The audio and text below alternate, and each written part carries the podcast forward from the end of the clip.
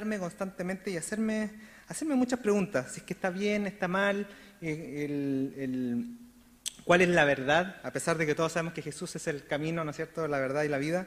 Eh, aún así, eh, cuando lo quiero llevar a la práctica, me, siempre me estoy preguntando cuál es la verdad.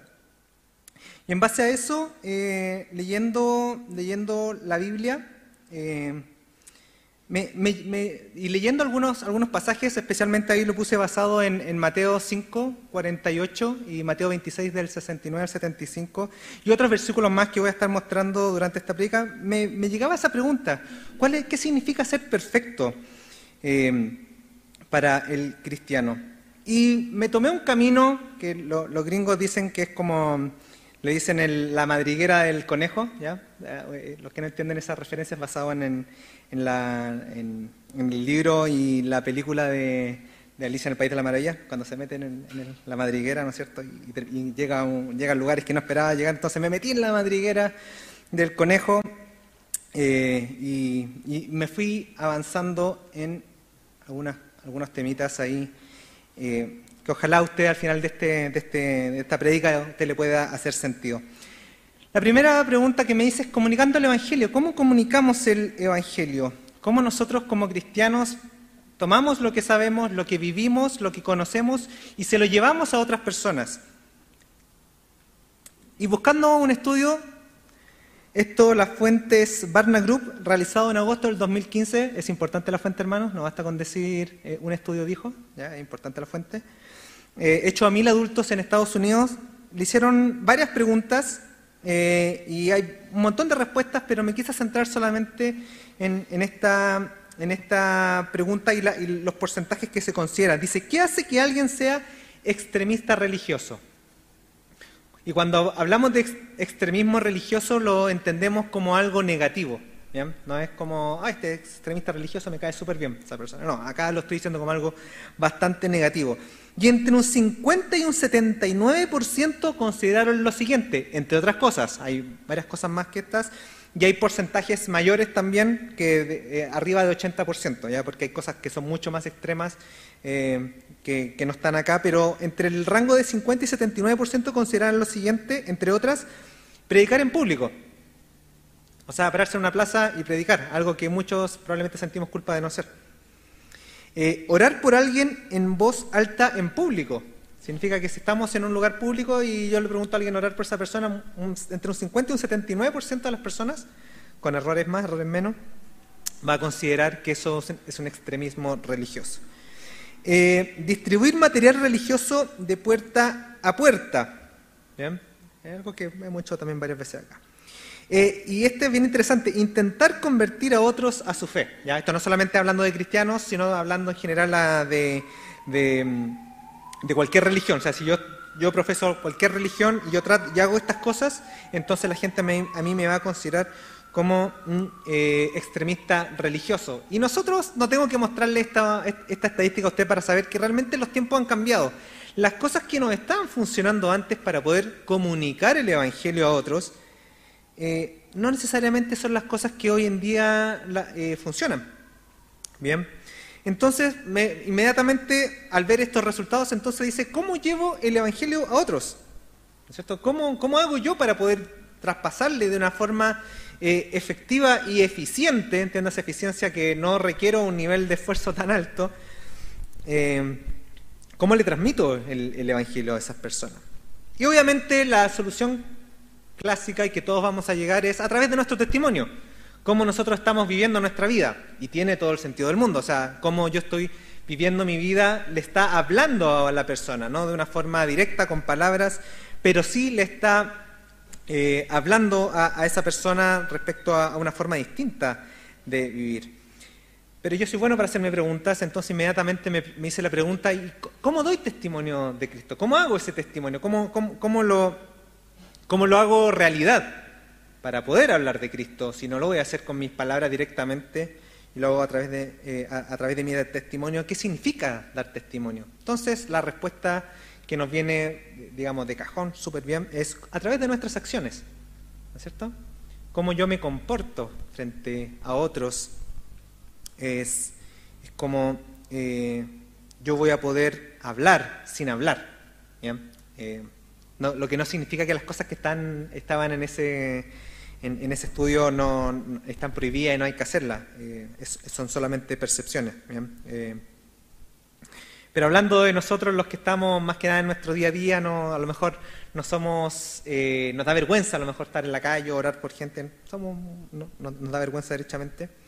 Entonces, el testimonio, nuestras acciones parece ser algo muy razonable.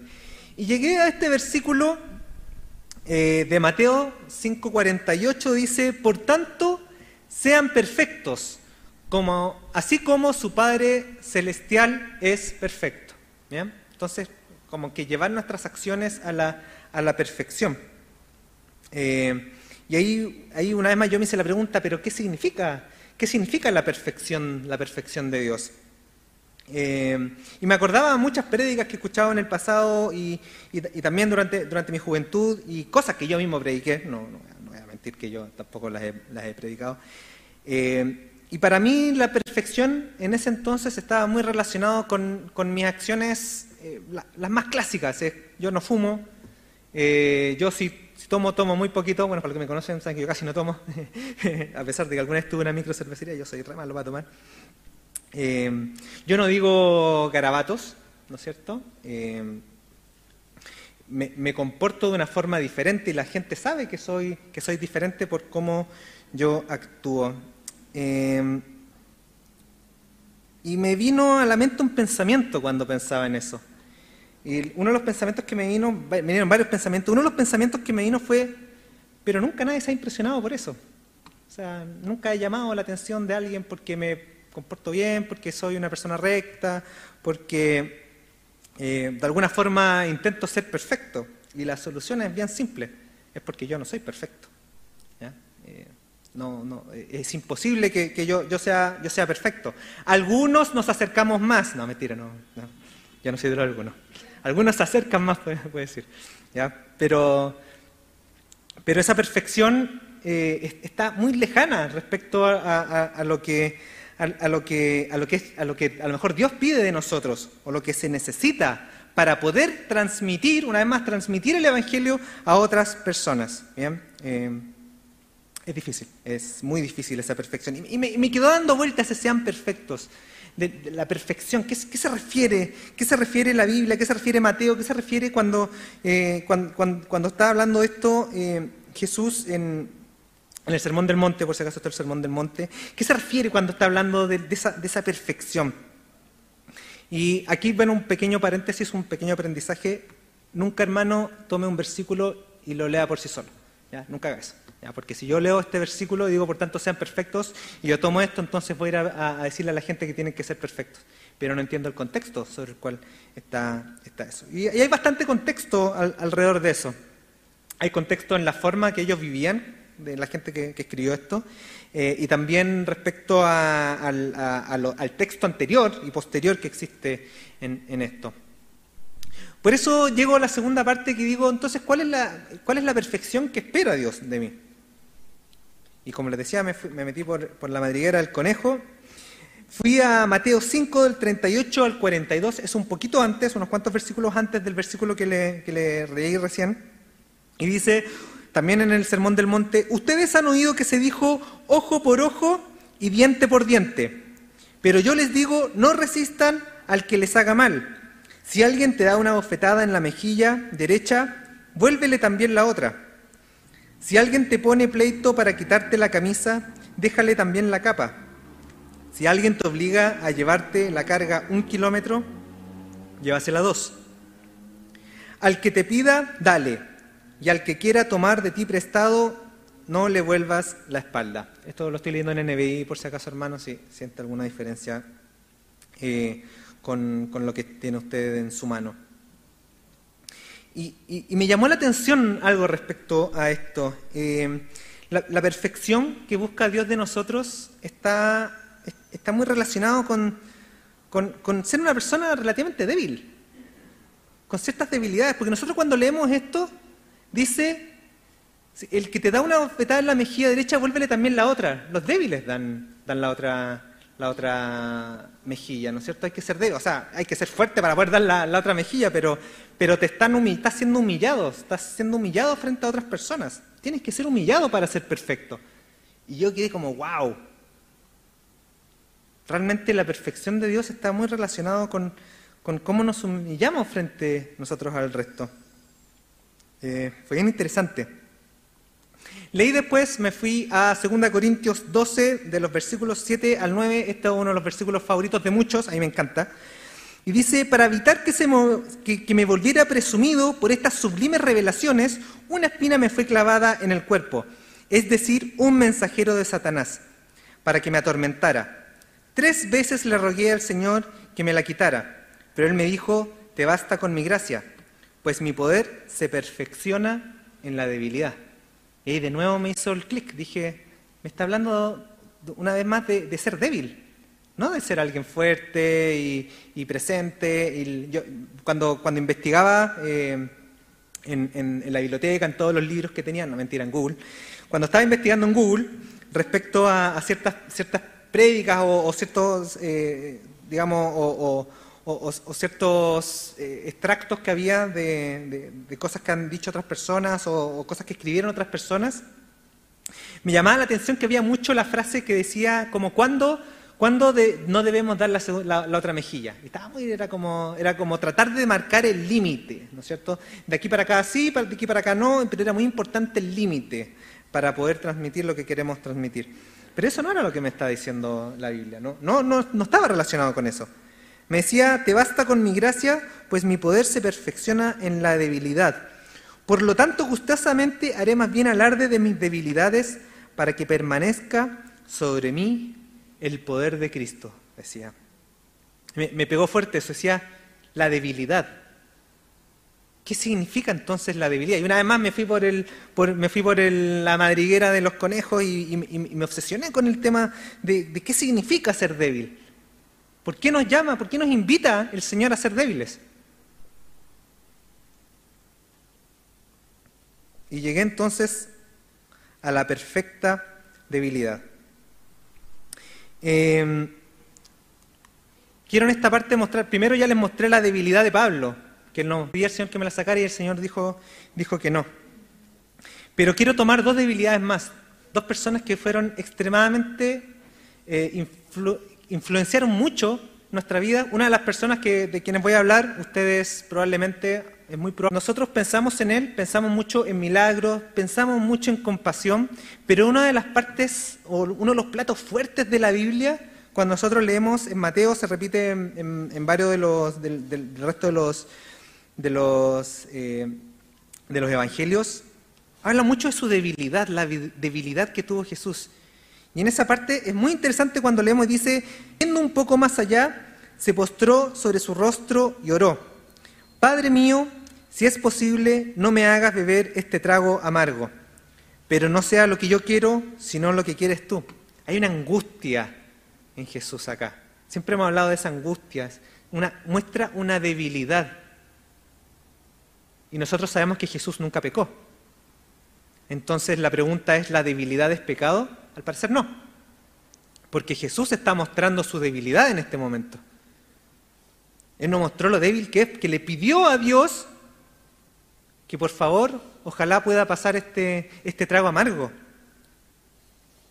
Nos gusta pensar que Jesús fue gustoso a la cruz a morir por nosotros. Yo sé que lo hizo por, por amor, pero no sé si quería ir a morir por nosotros porque él era Dios, pero también era, era hombre y tenía debilidades. Y aquí está su debilidad, él no quería el sufrimiento.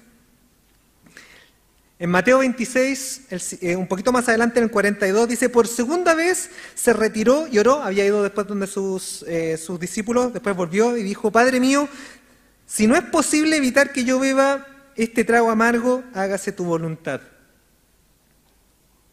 Segunda vez le está de alguna forma diciendo a Dios, por favor, evítame este trago amargo. La debilidad de Jesús. Este, este versículo siempre me llamó mucho la atención, porque muestra un Jesús totalmente distinto.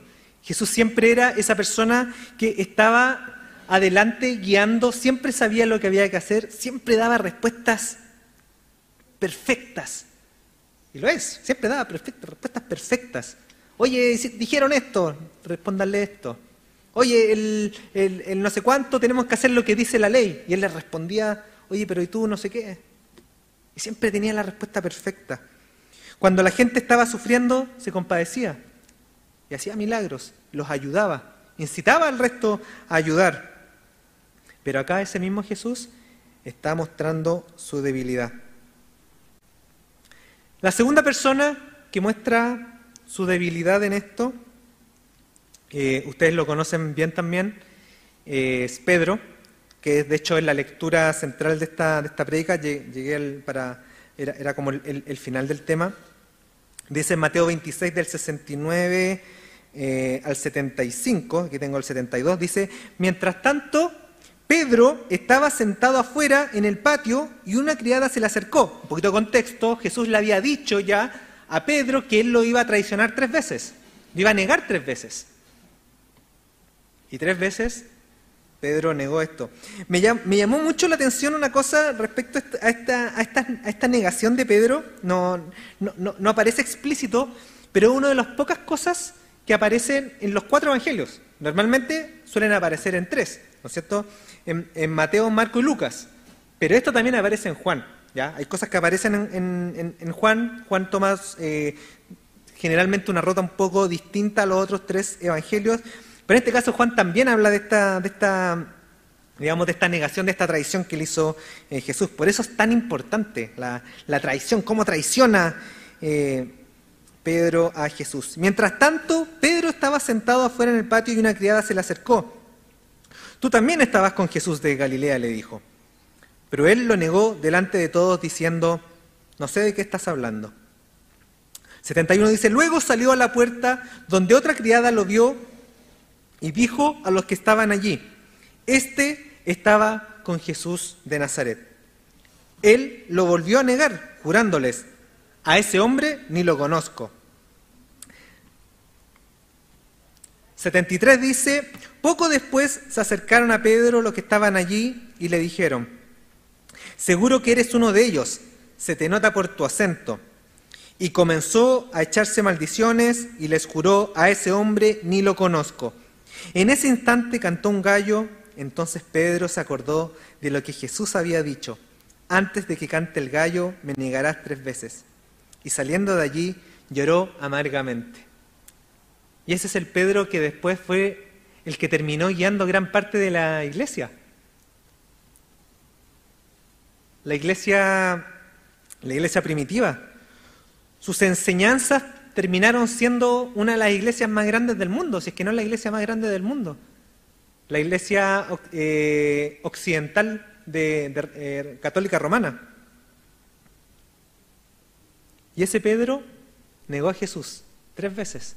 ¿Quién diría que la debilidad que él mostró frente, frente a otras personas eh, terminó siendo que él se transformara en una persona totalmente distinta? No lo tengo acá, pero también tenemos el caso de Tomás. Hace ya, no sé, como un año atrás probablemente Tomás, estuve predicando de Tomás y hablábamos de cuando Tomás, eh, duda de Jesús, duda de él. Le dice, tú no eres Tú no eres Jesús. Tendría que yo tomar mi dedo y meterlo en tus llagas para saber si eres Jesús. Y ahí queda Tomás, humillado, porque era Jesús. Y como diríamos en buen chileno, mostróle el hacha. Y Pedro mostróle el hacha. Y podríamos decir que hasta Jesús, que nosotros lo vemos tan arriba, y está arriba, también tuvo un momento de debilidad. Y me dejó pensando eso me dejó pensando, cuando somos llamados a ser perfectos, ¿por qué también somos llamados a ser débiles? Y es porque están muy relacionados. no la perfección que nosotros entendemos el día de hoy. Cuando pensamos en alguien perfecto, pensamos en alguien del resto de la Biblia, ¿no es cierto?, que habla de Jesús, no ese versículo específico, no en Getsemaní, sino cuando Jesús está hablando, está predicando, está haciendo milagros, y en esa perfección nosotros nos imaginamos y queremos ser así. Cuando hablamos con nuestros, cuando hablamos con otras personas, cuando nos queremos mostrar, cuando queremos dar nuestro testimonio a otros, queremos mostrar perfección. Queremos mostrarnos como perfectos frente a ellos, porque así a lo mejor ellos nos van a escuchar. Pero le voy a decir algo, hermano, cuando nos tratamos de mostrar perfectos, en verdad lo que estamos haciendo es poniendo barreras. Porque a lo mejor lo que nosotros necesitamos hacer es mostrar nuestras debilidades, alardear de nuestras debilidades, mostrar en lo que erramos. Como iglesia estamos acostumbrados a tener una fachada. Siempre decimos las máscaras, hay que sacarse las máscaras afuera, pero la verdad es que tenemos máscaras aquí adentro. Porque nos tratamos de mostrar constantemente perfectos nosotros. Y las máscaras están aquí adentro porque no somos perfectos. Metemos mucho la pata, cometemos un montón de errores. Y esos errores, así como Pedro, lo fue para Pedro, lo fue para Tomás, son los que después probablemente nos van a ayudar a poder llevar el Evangelio a otros. Acá dice, la perfección es la verdadera solución, en verdad la debilidad es la verdadera solución. ¿Por qué puse ese puente? Porque descubrí con el tiempo que, que lo que nosotros necesitamos para conectar puentes con otras personas, para mostrarle el Evangelio a otras personas, no es o no basta solamente con no fumar, con no emborracharse, con, con, voy a orar por ti, bendiciones para acá, bendiciones para allá, y, y de repente fachadas que ponemos frente a otras personas. De repente lo que tenemos que hacer es mostrar nuestras debilidades a esas personas. Tanta gente dice los cristianos son hipócritas. Los cristianos somos hipócritas. Somos extremadamente hipócritas. ¿Y si mejor no lo somos? ¿Y si mejor no somos hipócritas? ¿Y si mejor empezamos a mostrar nuestras debilidades como son? Hace tiempo atrás, me acuerdo, hace varios años, había un muchacho eh, que asistía a una iglesia y su familia completa iba a otra iglesia, no voy a decir qué iglesias son, pero su, su, familia iba a otra iglesia. Yo le preguntaba, ¿por qué tú vienes a esta iglesia? No a esta, por si acaso, pero ¿por qué tú vienes a esta iglesia si tu familia completa va a otra iglesia? Algo que te gusta más de acá, algo que no te gusta de allá. Y él me decía, es que acá la gente es más verdadera, me decía.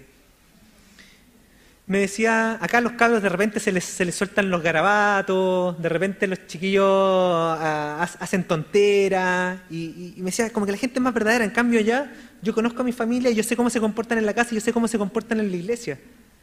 Y es demasiado distinto, es demasiado diferente. Y ahí me di cuenta que la forma en que se comportaban esos chiquillos, que de repente para nosotros era hacer, oye, estos chiquillos no son tan cristianos. En verdad estaban haciendo puentes. Porque mostraban sus debilidades, mostraban cómo eran. A lo mejor no era su perfección, no habían sido, no habían terminado de ser perfeccionados.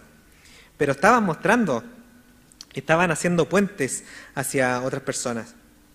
Eh, y, les quiero también contar una historia, una historia bien, bien interesante, aprovechando que están mis papás acá, los quiero mucho papás. Cuando yo era chico, cuando yo era chico, yo era porro. Porro, porro, porro, era súper porro. Malo para los estudios. Y mi mamá y mi papá me decían, oye, pero tu papá siempre era, él fue el mejor de su, de su promoción, me decía, era el mejor. Y ellos pensaban que eso a mí me motivaba. Y yo realmente veía a mi papá súper lejos con eso. Yo lo veía lejano. Porque me mostraba un padre perfecto, me decía, un padre que, es, que era el mejor. Siempre me decía, era el mejor, tu padre era el mejor, tu padre era el mejor. Y años después, yo estaba en la universidad y estaba fracasando, y estaba fracasando feo en la universidad. Y mi papá se acerca a mí y me dice, Felipe, yo en la universidad también fracasé. Tuve un momento de debilidad, tuve un momento que me fue muy mal, tuve un momento que tomé ciertas decisiones. Eh, bueno, y después de eso me fue bien y fue el mejor de mi carrera. Pero en ese momento mi papá abrió su corazón a mí y me mostró su debilidad. Yo creo que nunca me había sentido tan cercano a él. No lo sabías probablemente, papá. Porque él me mostró su debilidad. Cuando yo era débil, Él me mostró su debilidad. Y yo pude tomar decisiones y seguir adelante y, tratar de hacer las cosas mejor. Porque la debilidad es la verdadera solución. No tratemos de seguir mostrándonos perfectos hacia afuera si no lo somos. Tratemos de mostrarnos como somos. Cristianos imperfectos, cristianos con debilidades, cristianos que prefieren acercarse a las personas que andar diciéndole cómo se tienen que comportar. Olvidemos el decirle a la gente cómo se tiene que comportar. Eso es el Espíritu Santo que lo va a hacer. Cuando sea el momento. Mostremos el amor de Jesús primero. una, última historia. Me acuerdo un, jefe que tenía, decía, decía, oye, ¿cómo, ¿cómo hacemos? Me decía Felipe, ¿cómo hacemos para acercarnos a la gente? para, para que la gente sienta cercano, nos sienta cercano, hagamos desayuno, me decía, no sé qué. Y yo le decía, si queremos que la gente nos sienta cercano, la solución es acercarnos. Porque si hacemos acciones de hacer desayuno, no sé, la gente que trabaja conoce bien estas técnicas, como pareciera que la, gran gerencia baja y, está cerca de la gente, pero no está cerca de la gente, son acciones que están haciendo, son máscaras que se están poniendo, para que la gente crea y la felicidad mejore y aparezcamos bien en los, en los, en los KPI, los famosos KPI. Eh, en nuestras métricas. Y... Pero yo le decía, si queremos que la gente se sienta cercano, la única solución es acercarnos a la gente. Hacer puentes con ellos. Y un buen puente es la debilidad. Alardiemos de nuestras debilidades, hermano. Mostrémonos como somos. Y, y saquémonos la máscara, no afuera, sino acá adentro. Y mostremos cómo somos. Y ahí podremos mejorar podremos ser perfeccionados por el, por el Señor a través de nuestra debilidad. Los invito a que puedan cerrar sus ojos.